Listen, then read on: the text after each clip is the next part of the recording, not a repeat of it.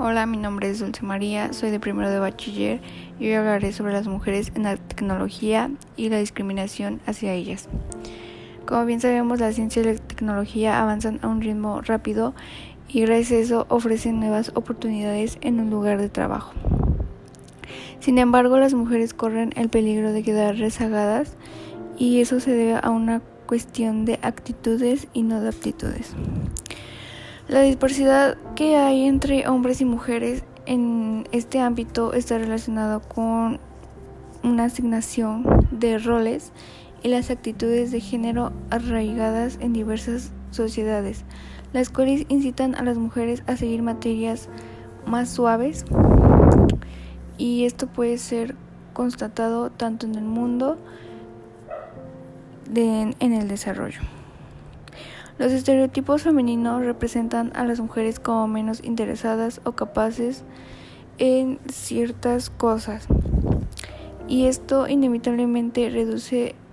un acceso a empleos con mejores salarios o mercados laborales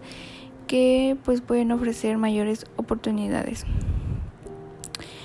Eh, las mujeres obtienen más de la mitad de los títulos universitarios en los países pero lamentablemente reciben solo el 30% de los diplomas en ciencias y tecnología.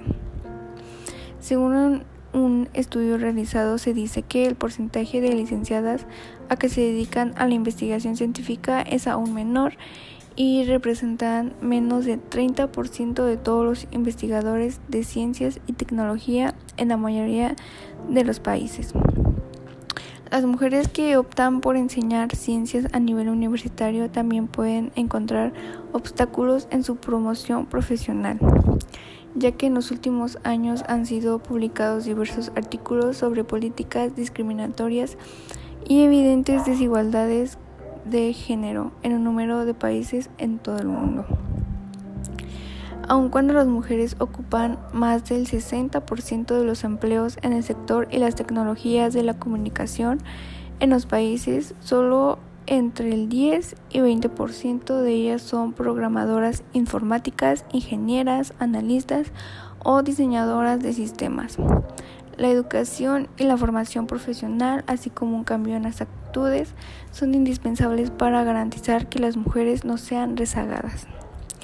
Los prejuicios y los estereotipos, de género que se arrastran desde hace mucho tiempo continúan manteniendo a las mujeres alejadas de los sectores relacionados con la ciencia. Las mujeres tienen hoy cuatro veces menos probabilidades que los hombres de adquirir las competencias digitales básicas que serán esenciales en su futuro. Esto pues se ve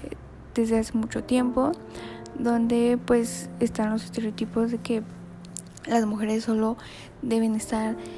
haciendo cosas de casa y que ellas no son suficientes para este tipo de trabajos. Y esto pues se viene incrementando en las niñas desde pequeñas porque eso es lo que les enseñan desde que son unas niñas